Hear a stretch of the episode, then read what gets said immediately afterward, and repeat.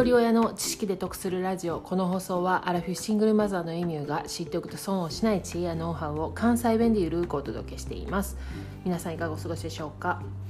え皆さんの地域は回覧板回ってきますか？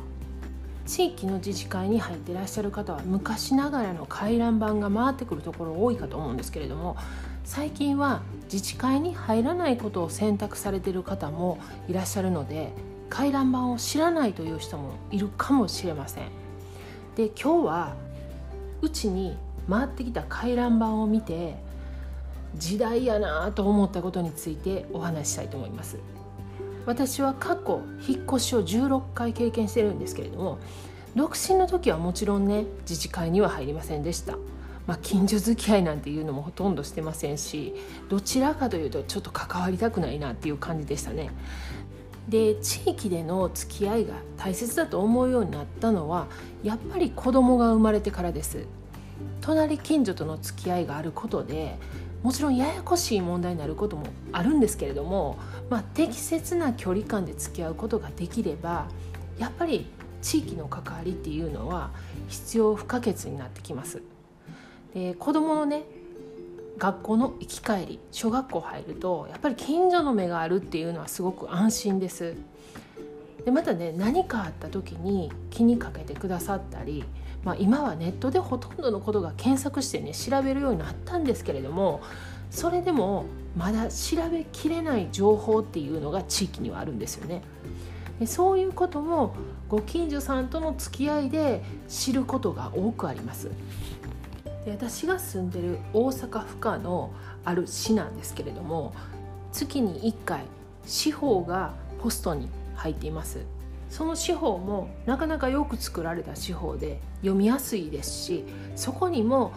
地域の自治会の入会を推奨されています。私が今住んでるのは賃貸でハイツになるんですけれどもそこの家主さんが世帯分の自治会に入ってくれてるんですよね。なので私たちは別に自治会の活動とかすることはないんですけれども回覧板が必ず回ってきます。でそこには地域の小学校や中学校で発行される学校だよりであったりもちろんその市の情報あと子ども会の情報自治会の情報なんかが昔ながらのあのバインダーに挟まって回ってくるんですけれども今日回ってきた回覧がねあの自治会ニュースなんですよ。でうちの住んでる市には300以上の自治会があるみたいなんですけどもその自治会が発行してる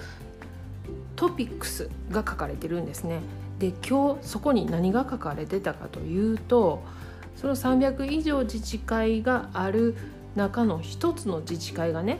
そのコロナになってからの取り組みの一つとしてねやっていることがある。どういうことをしてるかというと Zoom アプリによるオンライン役員会あと回覧を LINE にしてるそうなんです。でいつもはねこう回覧回ってきてもああまたこんな感じかっていう感じであまり深く読まないんですけれどもこれが目についてうわすごいと思ってゆっくりちょっと時間かけて読んでたんですけれども例えば Zoom アプリによるオンライン役員会をなぜしたか？いやもうこれはもちろんコロナによってその3密を避けるためなんですよね。でそれをすることでまあ、かった点これももちろんその Zoom を使用することによって外出を控えてる人とでも役員会ができるっていうことなんですよね。で LINE による回覧なんですけどもこれなぜそれを実施したかというと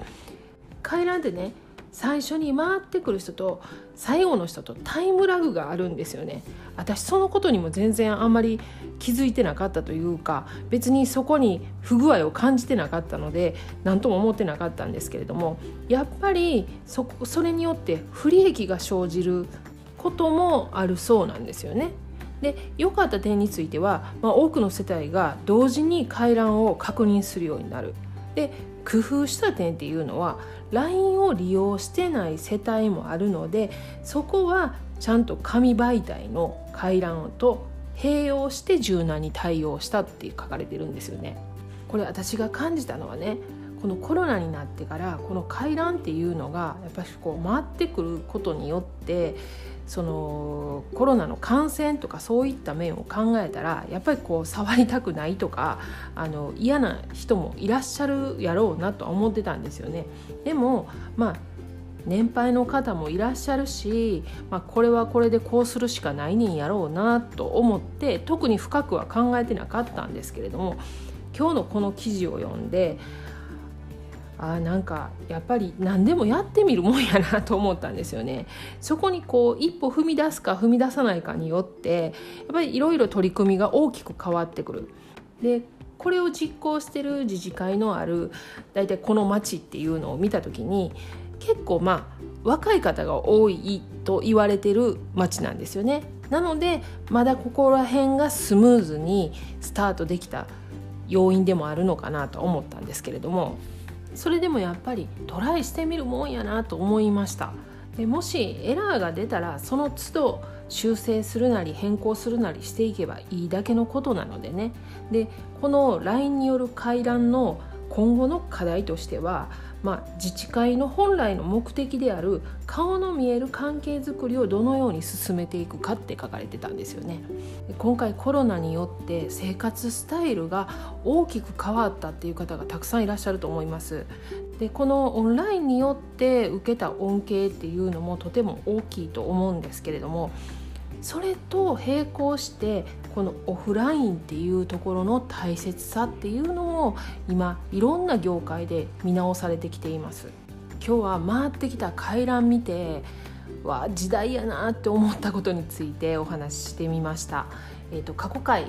261回で弱者に優しい市町村を選ぶ理由という配信をしています。私は子供がいてることプラス一人親家庭でもあるのでどういう市町村のどういう地域に住むかっていうことをとても大切にしています。そういうことをお話ししてる回になりますのでよかったら合わせて聞いてみてください。では最後までお聴きいただきありがとうございました。今日も笑顔で。